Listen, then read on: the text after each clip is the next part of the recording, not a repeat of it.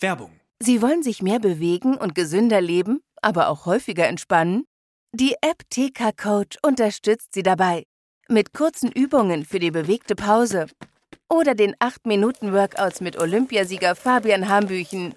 Finden Sie Ihre innere Mitte dank einer Runde Anti-Stress-Yoga. Oder mit vielen kurzen Atem- und Entspannungsübungen. Das alles und noch viel mehr in der App TK Coach. Jetzt einen Monat lang testen. Für TK-Versicherte kostenlos. Werbung Ende. Der Liebende von Rainer Maria Rilke.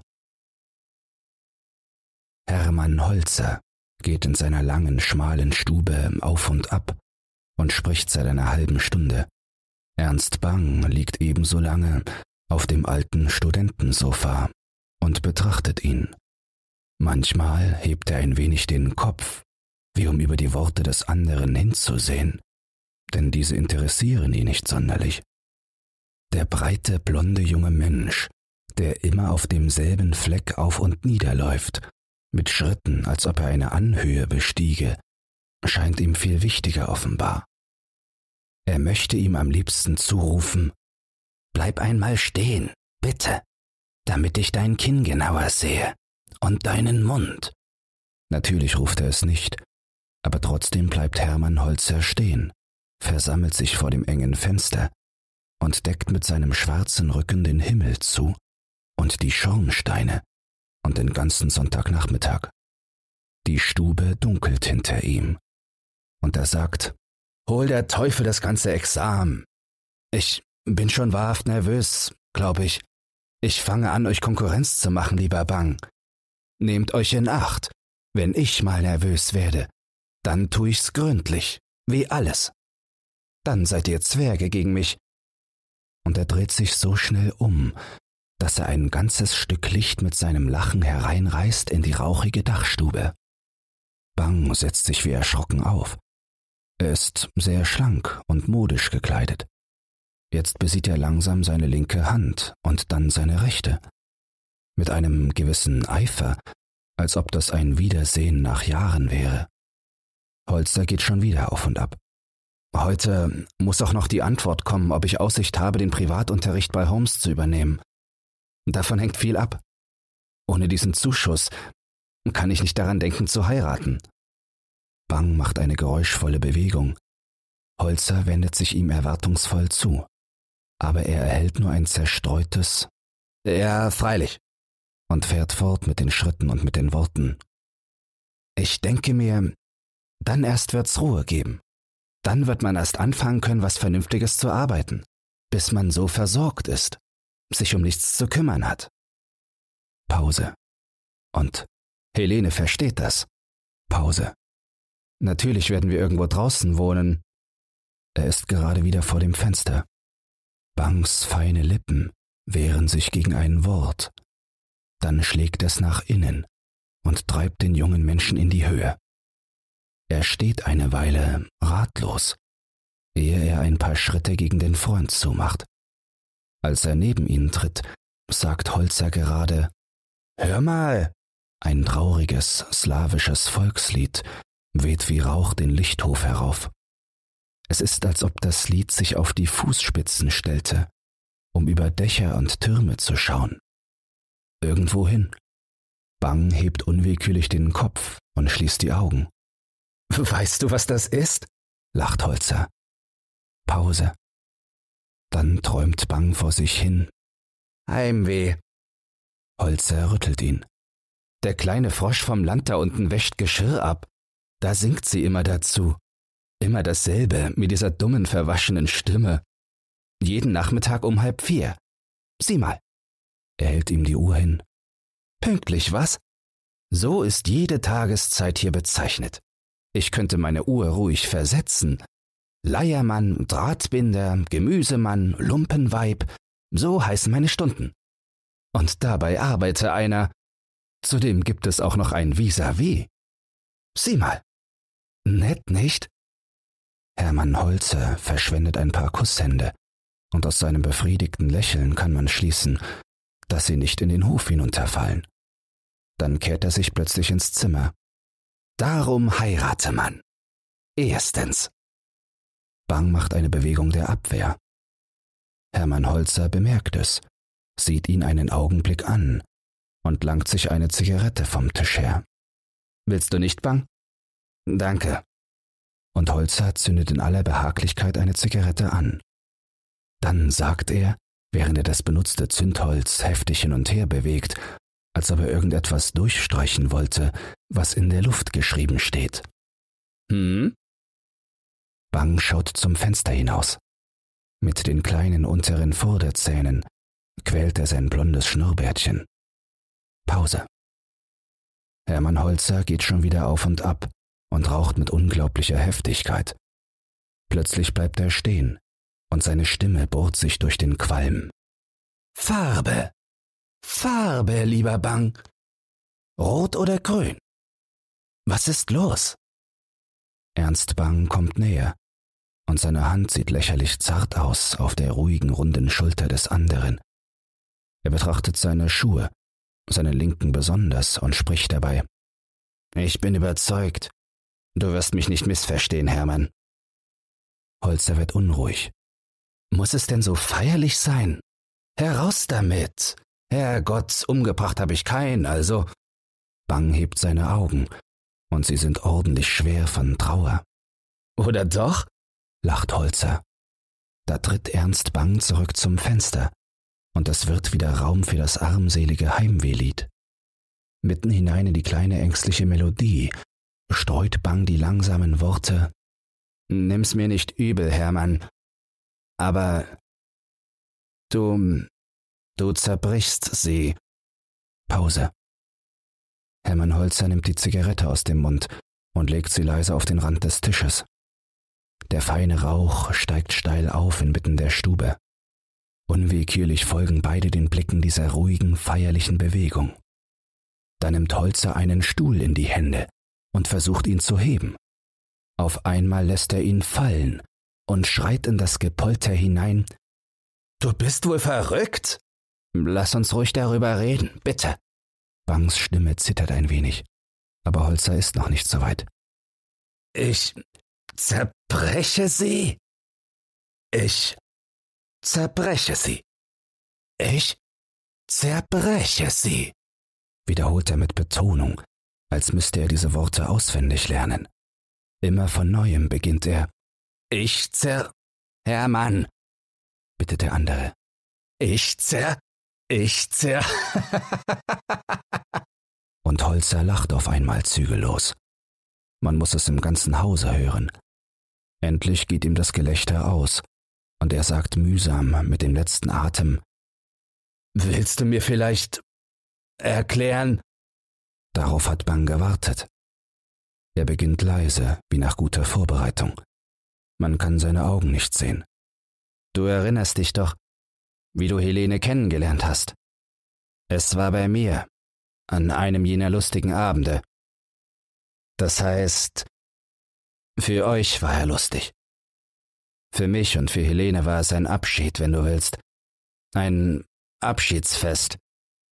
Aber, na also, etwas Wehmütiges jedenfalls. Du hast das nicht bemerkt, ich weiß. Zum Schluss haben wir beide es wohl selber nicht mehr gewusst. Wie das so geht. Das Leben ist rasch. Holzer macht eine Bewegung der Ungeduld. Nur einen Augenblick, Hermann. Es ist notwendig, von jenem Abend zu reden. An jenem Abend, Bang kommt ein paar Schritte näher und sucht die unruhigen Blicke Holzers zu halten. Du hast mich nie gefragt, wie ich eigentlich zu Helene. Holzer weicht ihm aus, gereizt. Aber das geht mich ja gar nichts an. Bang lächelt. Mag sein. Ich möchte trotzdem weitererzählen. Holzer wirft sich auf das Sofa, das alle Federn krachen. Der kreischende Misston liegt eine Weile in der Luft. Ernst Bang vertieft sich wieder in die Betrachtung seines linken Schuhes und erzählt. An jenem Abend also habe ich euch alle zu mir gebeten, um so eine Art Verlobung zu feiern. Die Federn des Sofas werden unruhig. Es war mir nämlich klar geworden, dass es doch etwas anderes ist als einfach Kameradschaft, was mich an Helene band. Ich ging also mit mir zu Rate und beschloss, sie zu heiraten. Ich übersah nicht die Schwierigkeiten, welche meine Familie mir bereiten würde. Ich vergaß nicht, dass ich meine Karriere durch diesen Schritt beschränkte. Ich rechnete mit diesen Dingen. Also waren sie kein Hindernis. Aber im letzten Augenblick, eine halbe Stunde ehe du damals bei mir eintratest, ein Ruck in den Polstern des Sofas. Bang sieht hin, aber Holzer liegt ganz ruhig und Bang vollendet also. Da zeigte sich ein Hindernis, das ich nicht erwartet hatte. Pause. Na und als ihr kamt, da wusste ich es schon. Und Helene. Auf einmal sitzt Hermann aufrecht und wendet seine lauernden Augen gegen den Sprechenden. Sie hat dich abgewiesen? Hm, macht Ernst Bang ungewiss, als ob er etwas anfügen wollte und denkt, man sollte das Fenster öffnen vielleicht. Nur eine Weile. Inzwischen bricht die Dämmerung über die beiden herein. Jetzt erst zündet sich Bang eine Zigarette an und geht auf und nieder. Ganz anders als Hermann. Langsam, in einem gewissen Erwarten, sich wiegend. Er fühlt sich besonders erleichtert offenbar, denn später sagt er leichthin September. Wie bald es schon dunkel wird. Wirklich, es ist ganz dunkel. Man kann nur mit Mühe erkennen, dass Holzer am Rande des Sofas sitzt, den Kopf in die Hände gesenkt. Er ändert diese Stellung nicht, und darum klingen seine Worte so dumpf in der Frage. Das ist mir nicht klar, Bang, was mich das alles angeht, was ich dabei soll. Ernst Bang bleibt stehen. Da wird die Stille auf einmal schwer, schwer. Holzer reißt die Hände vom Gesicht und schreit. Ich zerbreche sie? Warum? Ruhig, ruhig, beschwichtigt Bang. Aber Holzer springt auf. Er tut plötzlich wie einer, der im Traum gelähmt war. Er streckt seine Arme, er probt seine Gelenke und will seine Stimme hören. Warum?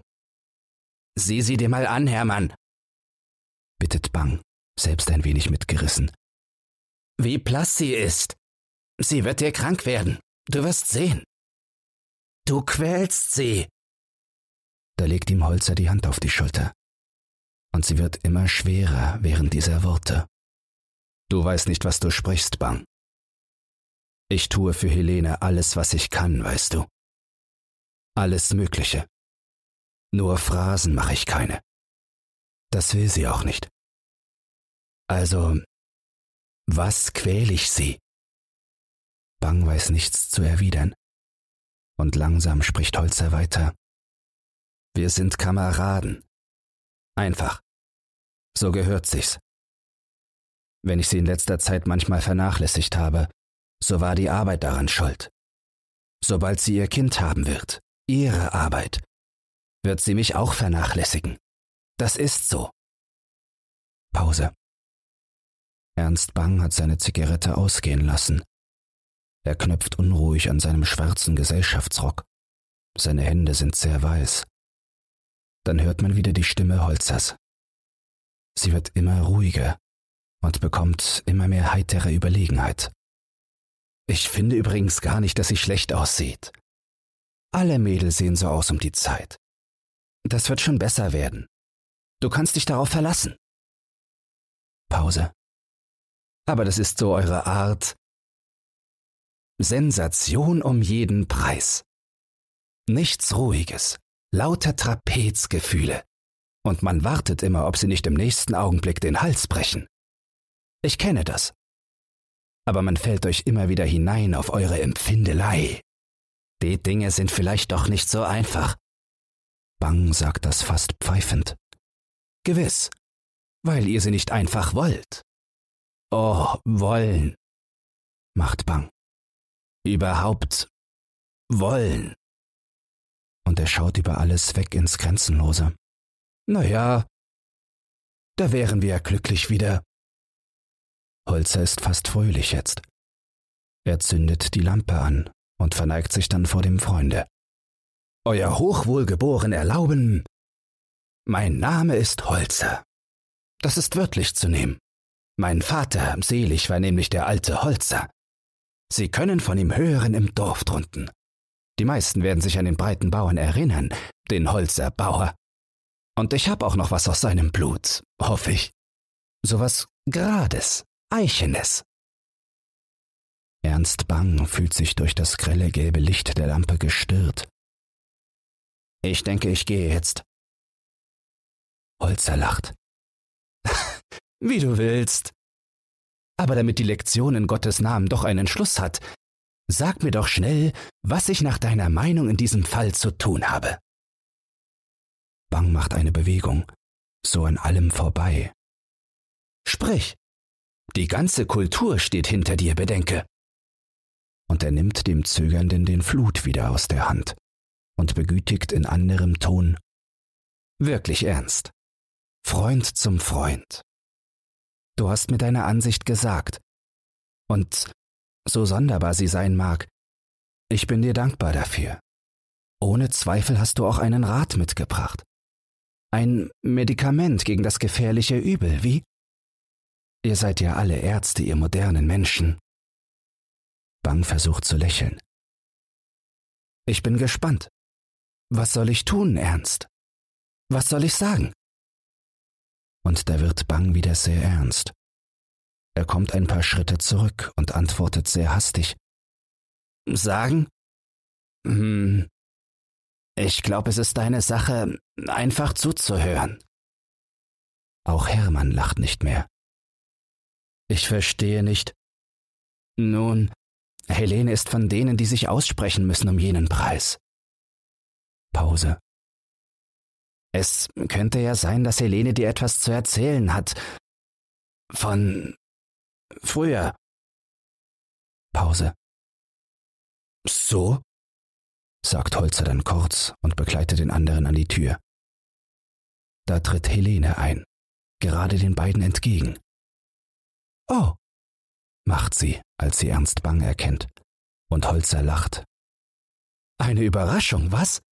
Alte Freunde? Ja, versucht Helene und geht an Bang vorbei. Da hat Hermann einen Einfall, ganz unvermittelt offenbar. Du hast doch wohl noch Zeit. Eigentlich klingt das für eine Frage recht entschieden. Unwillkürlich bleibt Bang stehen. Er sieht, wie Hermann das Mädchen bei der Hand nimmt und in den hellen Kreis der Lampe zieht. Und es kommt ihm unerhört brutal vor. Dann hört er ihn sagen, Blass? Bist du blass, Helen? Pause. Möglich, dass das die Lampe macht. Es ist ein ungünstiges Licht. Aber du fühlst dich doch wohl. Pause. Dieser Herr da sagt nämlich. Helene macht eine Bewegung, als ob sie flüchten wollte. Ernst Bang fühlt sich auf einmal vollkommen unbeteiligt, Zuschauer. Er möchte bequem sitzen, um nichts von dem zu verlieren, was kommt. Also, dieser Herr da sagt, ich zerbreche dich. Pause. Ernst Bang denkt, zu schleppend ist diese Szene. Flotter bitte. Pause. Dann sehr laut. Ist das wahr?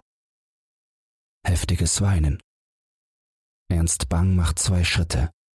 Er hat die Empfindung Schluss. Man kann gehen. Es kommt nichts mehr. Aber das ist ein Irrtum. Es kommt noch etwas. Hermann Holzers Riesenlachen. Und hinterdrein Kinder seid ihr. Richtige Kinder. Ihr beide. Du, Helen und der da. Gott sei Dank, dass wir jetzt beisammen sind, sonst täte dir jeder was Sentimentales. Ich seh's euch an. Wir wollen auch beisammen bleiben heute und irgendetwas feiern. Es wird sich schon was finden lassen. Pause. Helene neigt sich mit halbgetrockneten Augen zu Hermann und flüstert ihm etwas zu. Er versteht nicht gleich. Dann lacht er, Wir beide allein? Gott bewahre. Kinderei. Im Gegenteil. Was ich jetzt zu sagen habe, muss Ernst mithören. Leg nur deinen Hut fort, mein Lieber. Und als Bang keine Anstalten macht, fügt Holzer an, wenn ich dich darum bitte. Und da auch das nichts hilft, braucht er ein letztes Mittel. Helene will es auch, nicht wahr? Und da wird eine Stille um ein kleines farbloses Ja herum. Langsam kommt Ernst Bang näher. Er sieht unglaublich müde aus, und Holzer denkt zur Beruhigung, es ist ein ungünstiges Licht, so eine Lampe. Dann zieht er das Mädchen auf seinen Schoß und scherzt. Nun, kleine Frau, hast du mich lieb? Und zerbreche ich dich nicht? Da klammert sich das kleine blonde Mädchen an seinen Hals an, mit einem Ungestüm, das ihn staunen macht.